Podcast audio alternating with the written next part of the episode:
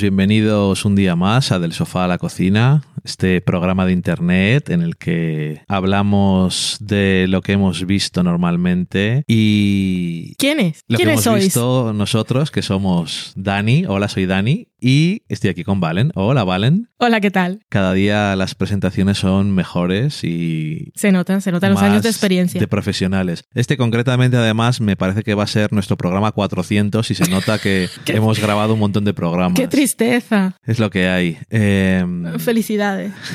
Felicidades Enhorabuena a los premiados. por haber sido capaz de aguantar tanto tiempo hablando conmigo. Eh, hoy vamos a hablar de Black Mirror, que ha vuelto para su sexta temporada. Han sido cinco episodios y nosotros les vimos antes de que se estrenaran, pero hemos esperado porque son cinco episodios, pero son cinco películas prácticamente. Uno de ellos es un poco más corto, pero son todos de alrededor de una hora. Sí, Así que tampoco creo que tenga mucho sentido ponerse a, a hablar de ello cuando no ha tenido nadie tiempo de, de verlo. Y, y nada, pues eso, había pasado un tiempo desde lo anterior de Black Mirror, ¿no? 2019. 2019, un tiempo ya pre- prepandémico. Extrañamente no ha tenido muchas reflexiones pandémicas esto, no ha inspirado muchas reflexiones pandémicas. Y yo creo que casi mejor, ¿no? Porque ya de eso hemos tenido mucho. Sí, Y Charlie Bru- quedado viejo. ya habría quedado viejo. Charlie Brooker, que es el creador y guionista de todos los episodios, de uno es co-guionista, me parece solo. Eh, yo creo que es más de mirar a. Normalmente, de mirar al futuro. Y ahora esto de la pandemia es que se nos ha quedado viejo ya.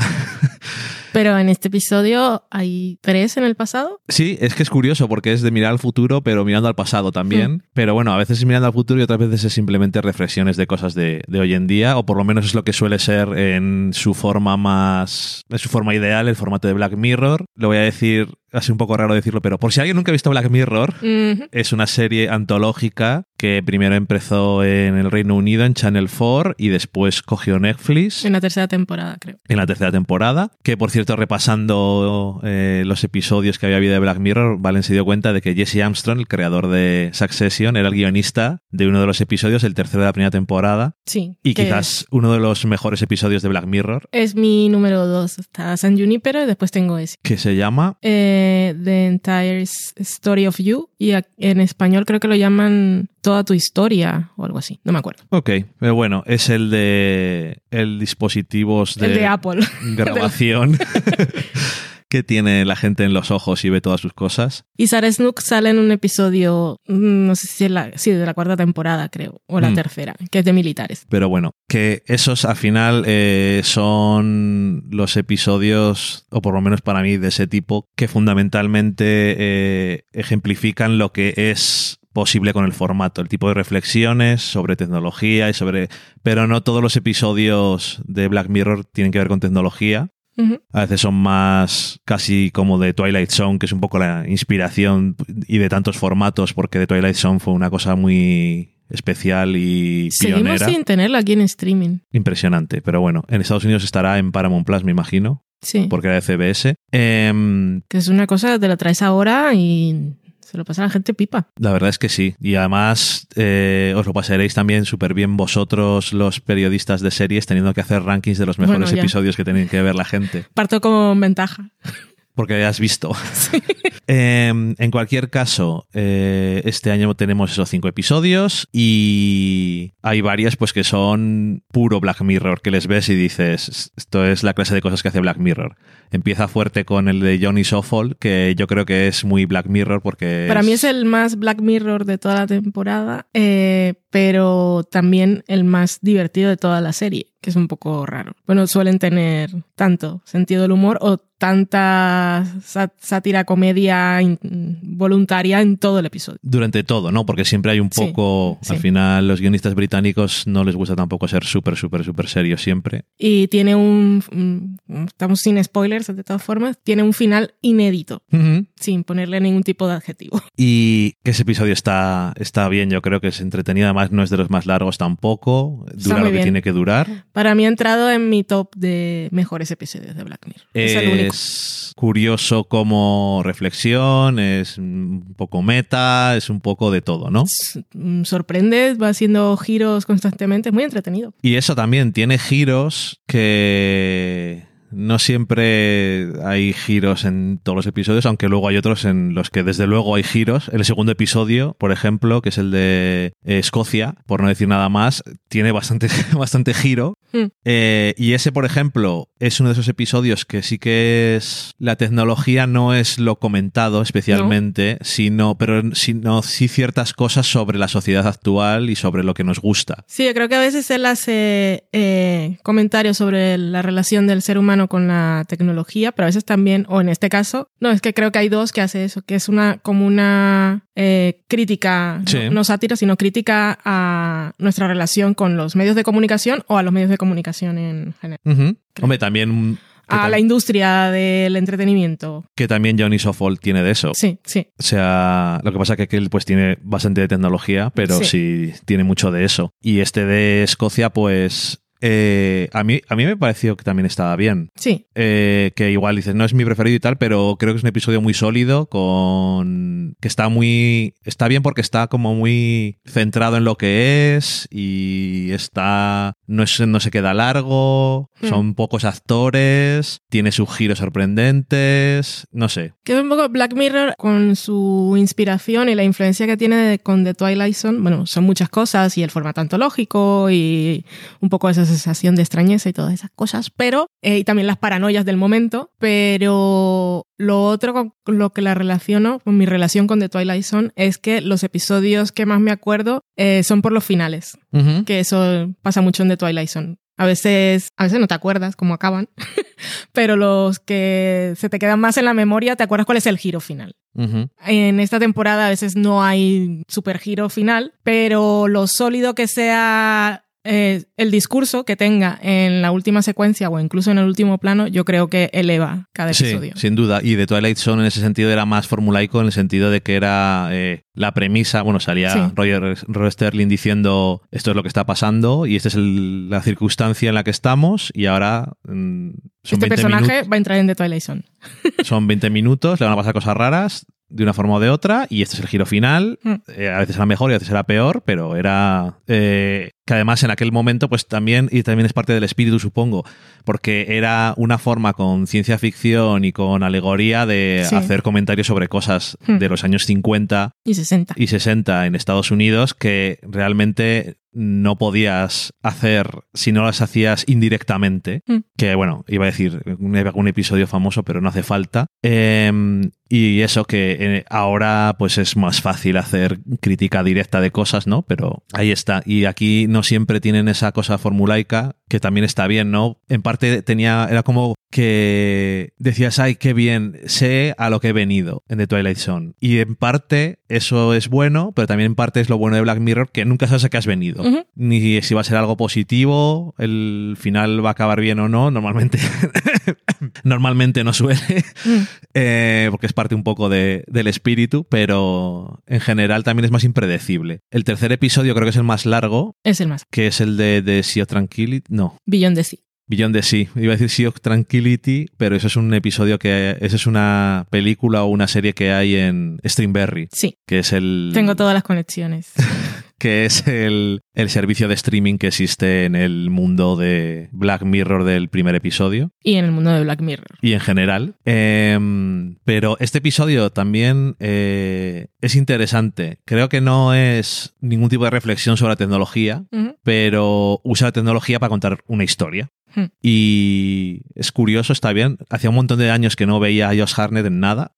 Y también tenemos a Aaron Paul y más gente. Kate Mara. Y Kate Mara, efectivamente. Gracias a ellos tres, sobre todo Kate Mara y Aaron Paul, se sostiene el episodio que de otra forma para mí habría sido uno de los preferidos de Black Mirror. Es el tipo de episodio que me gusta al final. Pero porque está la tecnología y esas cosas, pero al final va de relaciones Ujú. interpersonales y lo complicados que somos. Pero es que, claro, no puedo hablar con spoilers, pero hay un tropo de que se hizo famoso por los cómics Sí, que creo que este, este episodio es un poco la materialización. Entonces, esa parte mm, me choca un poco. Yo creo que cualquiera que conozca un poco los clásicos de los, las cosas típicas que salen tal y, y demás, sabrá a qué te estás refiriendo si ha visto el episodio. Sí. Tiene que ver con electrodoméstico, puedo decir, sin spoilers.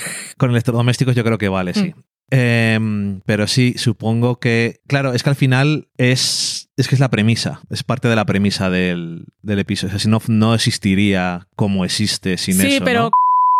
Y... Y sin embargo, para la serie son más importantes. Correcto. No, sin Lo duda. diré así. Yo creo que es largo, simplemente. Es muy largo. Pero no es el principal villano en cuanto a longitud de episodio eh, de esa temporada. Y entonces, entre eso y que tiene buenos actores Sí, se está muy bien. y una tensión tal, pues yo creo que a mí me gustó. Sí, eso que yo digo lo tengo ahí porque no puedo no tenerlo, pero viendo el episodio es que con los actores estaba muy bien. Sí, el cuarto episodio es un poco el más... eh, no sé si decirlo así, pero bueno, es el más trashy. Sí, De alguna forma. intencionalmente creo. Creo que sí, sí. O sea, es como. mm, Quiero hacer una crítica muy concreta de una cosa. Y, por cierto, eh, para hacerla tengo que irme a hacer un flashback a una época muy concreta también. Pero mm, luego le meto. Le meto un giro que la verdad es que me sorprendió porque digo, Sí. what the fuck. Pero es como mm, un poco así serie B. Es muy serie, ¿ves? Pero lo creo. ser. Además es corto, dura 40 minutos, no, Eso lo, no lo alargó por más. Y ese giro, pues igual dice what the fuck, pero al final lo recoge también con solo, para mí, el, este es el que tiene, te lo he dicho a ti, el mejor plano final de toda la temporada. Sí, Y ese plano final, como decía antes con lo de Twilight Zone, a mí me, me eleva todo el episodio ya de entrada. Eso y que es serie B y, y trash y eso, pero entretenido. Sí. Entonces, eh, cuando lo ves te parece divertido y Hmm. estás. No te está diciendo, si no aceptas esto como una cosa seria, es que no sabes, sino diciéndote, pasa, pásate un buen rato con esto que es un poquito exagerado y ya está. Sí. Bueno, y además está Sassy Beth, que es otra, que como los finales de Twilight Zone que le van cosas, ella también sale. Si está. sales así bits, eh, nunca una cosa es peor porque salga ella. No, entonces, creo que ella es la protagonista, entonces. Además es uno de esos personajes que, aunque estuviera mal escrito, su sola presencia le aportaría toda una profundidad y, y que no sé, tiene algo. Es ese tipo de actrices. Hay gente, bueno, lo que tiene es Tom Hanks, entonces siempre lo ves y te parece el héroe, ese tipo de cosas. Pero ella aparece y sientes que tiene vida interior. O sea, sabes que yo soy muy de vida interior con los actores. como que siempre que sale sabes que sabe todo lo que le está pasando por dentro al Sí. personaje y todo lo que ha pasado antes y pasará después y eres muy consciente de Mm. las cosas que están... Sí. Sí, pues eso, ese yo desde luego le vi y dije, si hubiera durado media hora más hubiera sido Sí. Un error, pero yo supongo que también eh, directamente Charlie Brooker dijo, es que esto no da, no da para más, pero en, el buen sentido, ¿no? Es, también es el formato en el que puedes decir, hago lo que me apetece. Y esto da para esto. Mm. Y, y guay. Y luego llegamos al quinto episodio. Que no es Black Mirror, sino Red Mirror. Es eso. Sí, salía al principio. Ah, no me Eh, fijé. sé, algo de no sé qué, en lugar de decir Black Mirror, decía Red Mirror. Ok. Yep. Pues sí, no tiene nada que ver con... Para muchos críticos he visto es el preferido de la temporada. Interesante. Sí. A mí me ha parecido el peor. Sí, a mí no, no me convenció nada, me aburrió bastante, eh, pero he visto que para muchos es, o sea, básicamente eh, lo que he leído es, este es el mejor de la temporada eh, porque además está coescrito y todo lo demás es basura, pero básicamente ese es el resumen. Como que y además está coescrito. Que este está, que no es el, es el único que no escribe solo, Charlie Brooker. Y por, eso, es, y por eso es mejor. O sea, les gustó más el, es claramente el menos Black Mirror en la premisa. Después, al final, pues más o menos encarrila algunas cosas. Pero a mí sobre todo es que se me hizo repetitivo, largo. O sea, aquí sí noté la duración. Cuando estaba viendo el de Beyond sí sabía que era largo, pero no estaba pensando cuándo se va a acabar esto, por Dios. Y aquí había un momento que era como... Y, y me fastidia porque la protagonista lo hace muy bien. Y hay un momento en que es súper entretenido y te ríes y eso, pero después es como socorro. Yo personalmente me pareció también eso, o sea, eh, vi que tenía algo en mente eh, sobre cosas a finales de los 70 y principios de los 80 hmm. en el Reino Unido y cosas de racismo y demás, pero es como que lo tenía en mente como el que dice, ah, es verdad que este año es 2023 y cuando estoy haciendo una serie eso lo tengo en mente. Quiero decir que parecía que era totalmente irrelevante hmm. y no parecía tener un point que decir sobre ello. Entonces al final era como ok, pero yo el mayor problema que tuve con eso, porque a mí la actriz me encanta, que la vimos en We Are Lady Parts. Y en Killing Eve. Y en Killing Eve también. Eh, también para su desgracia, en mi opinión, porque salió en la peor temporada de Killing Eve, a lo sí, mejor. Pobre. Em, y en este caso, para mí, el peor episodio de los de Black Mirror. Pero es que es eso, que ella me gusta un montón y me da pena, porque además tiene varios momentos que dices tú de comedia y también lo hace muy bien, porque es como una cosa innata. Y las partes que no son de comedia también las hace bien. O sea, es muy buena actriz. Pero a mí la premisa que me parece bien, que digas es Red Mirror, o sea que es más tirando al terror y así. Y a lo, sobre, y a lo sobre, sobrenatural. Y claramente tiene varios momentos al principio que tiene cortes que son como si fuera casi un tráiler de una película de slasher de los 70, un poco serie B. Que yo creo que se pierde en medio. Pues cuando comienza con las reglas de lo que tiene que hacer y si este vale y si este no vale y no sé, hay un momento en que basta. Porque eh, ella está bien, la premisa, pues teniendo en cuenta el tipo de historia que es, que en este caso es terror sobrenatural o lo que sea, guay. Y el final, pues también más o menos interesante y la parte política que mete después y lo que quiere decir ahí, eso está guay. Pero es ahí hay algo en medio que se alarga, que no sé, pierde, para mí pierde el ritmo y entonces cuando pierde el ritmo me pierde a mí. Sí, que al final no quiere decir que no tenga de dónde tirar, pero te aburres. Hmm porque se hace demasiado largo en la parte de en medio. Entonces, no sé, da pena porque claro, cuando estás haciendo una cosa de estas no puedes, un episodio de una antología no puedes estructurarlo como si fuera una película. Mm. No tienes que tener tan claro de ahora el primer acto durante, eh, durante el cual el protagonista tiene que aceptar cosas y descubrir no sé qué. Tienes que acortar un poco las cosas. Mm. Y a lo mejor es un poco más irreal hacer que una persona reaccione o se acostumbre muy rápidamente a algo, pero te acorta un poco, no tienes tanto tiempo o no deberías. Mm no sé. A mí me dio pena porque es el último, entonces termino un poco así, pero no sé, en general es una... Es que para mí la temporada, si lo hubiesen montado al revés, me habría dejado con mejor sabor de boca y aparte como en el primer episodio hay tantos guiños al resto de la serie, el primer episodio es el de la plataforma, que cuando estás viendo los programas hay guiños a lo que viene después. Sí. Y aparte de la serie, que yo creo que te habría dejado con, mejor sabor de boca, yo creo. bueno, a mí, claro, porque como a mí el, último fue el que menos me gustó, pero la gente que fue el que más le gustó, pues supongo que la sensación es diferente, claro. Me extraña que me digas eso, de que es el que más sí, sí, les que lo estuve viendo, sí. Pero ok, mm, no, me parece bien que les haya gustado, obviamente, pero que me parece raro, no sé. Eh, de todas formas, claro que eso, que lo malo de estar en Netflix es que no puedes empezar flojo si tienes una antología, porque entonces la gente deja de verlo. Tienes que empezar con episodios fuertes y el primero es fuerte. Efectivamente, como dices tú, si acabas con ese para ti hubiera sido una experiencia como más... El postre me ha gustado mucho, pero... Bueno, podías empezar con el de Aaron Paul, que a la gente le gusta Aaron Paul, a la gente de Netflix le gusta Aaron Paul porque el camino casi que lo hicieron por él. Ok, básicamente. Entonces podían haber empezado por ahí. Pero bueno, da igual, que al final la gente también podría verlo en desorden, pero ya que está ahí, ¿por qué vas a elegir otra cosa? Sino la que te están proponiendo. Ya, en fin, pues eso. Oye, si habéis visto Black Mirror y tenéis algún episodio preferido o os ha gustado mucho el último y no os ha gustado alguno de los otros o lo que sea, contadnos a ver que, que además con estas antologías siempre lo bueno es que siempre hay algo para alguien. Sí, normalmente. siempre. Entonces siempre hay un episodio que dices, este es mi preferido y a la gente igual en general no le gusta, pero es tu preferido, ¿qué más da? Sí, por eso son diferentes. Que en, este, en esta temporada realmente te puede gustar más cualquiera que otro, porque son bastante No se parecen en nada. Mm. Eh, en temática, en ambientación, o sea, son completamente distintos los episodios. Entonces, eso es lo bueno de una antología, supongo, ¿no? Que Sí, yo también creo que, que me haya gustado más en este momento de mi vida el de John y Suffolk, pues también tiene que ver con que igual eso es lo que quería, lo que necesitaba. Ok. No lo sé. Igual Puede en otro ser. momento habría dicho, bueno, así, este, como de broma está guay, pero tampoco para tanto. Y ahora, sin embargo, te lo pongo en el top 5 y lo sé literal porque tuve que hacer un top 10, dejarlo hecho para el fin de semana de episodios de Black Mirror y la puse en el 5. Pues mira, estupendo. Además, Salma Hayek es bastante divertida Sí. en ese episodio, así que a favor. Bueno, y Annie Murphy, También, por supuesto, pero lo digo porque pero como es una chica corriente, lo digo porque no es Salma Hayek. eh, Annie Murphy sale en el cartel directamente o es al revés, a lo mejor sale Salma Hayek Eh, o las dos cosas. Igual depende de... Sí, depende del que tengas. Bueno, en cualquier A caso. nosotros nos está saliendo Salma Hayek, L- pero las fotos promocionales de ese episodio es, es ella. Bueno, las Eso. dos están muy bien. No tengo nada en contra. Y Rod Delaney también tiene que hacer de lo que tiene que hacer y, y- y lo hace. ¿eh? Sí. Le pega bastante también.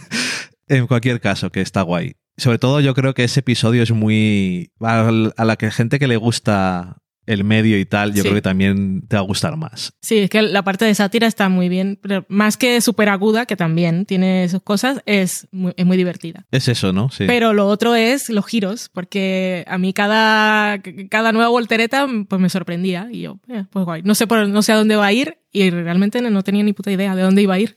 Eh, no, Eh, otra cosa no se puede decir, por cierto, pero eh, actores buenos siempre cogen Hmm. para Black Mirror. Además, supongo que es una cosa que eh, atrae mucho porque es, es un episodio Sí. y puedes coger a gente buena que no tiene tiempo para hacer otras cosas, Hmm. pero para rodar un episodio, aunque sea casi una película a veces, es más fácil. Y, y, oye, mejor para nosotros, ¿no? Así es. Pues eso, Black Mirror temporada 6, ya nos contaréis qué os ha parecido. ¡Adiós! Chao.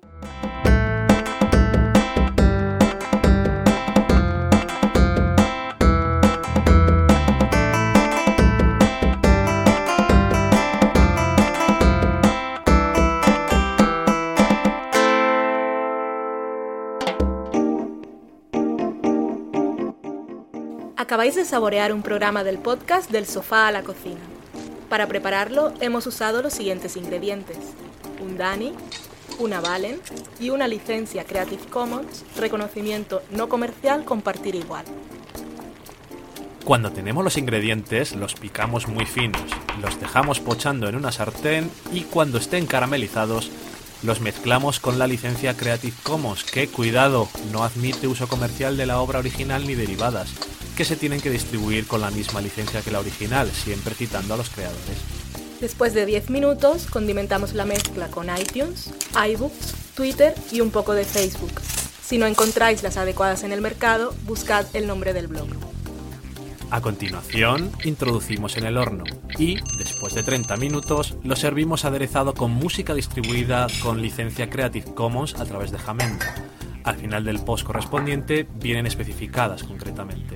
Si tenéis alguna duda con respecto a la receta o a cualquier otra cosa, podéis preguntarnos a través del correo electrónico del sofá a la cocina @gmail.com.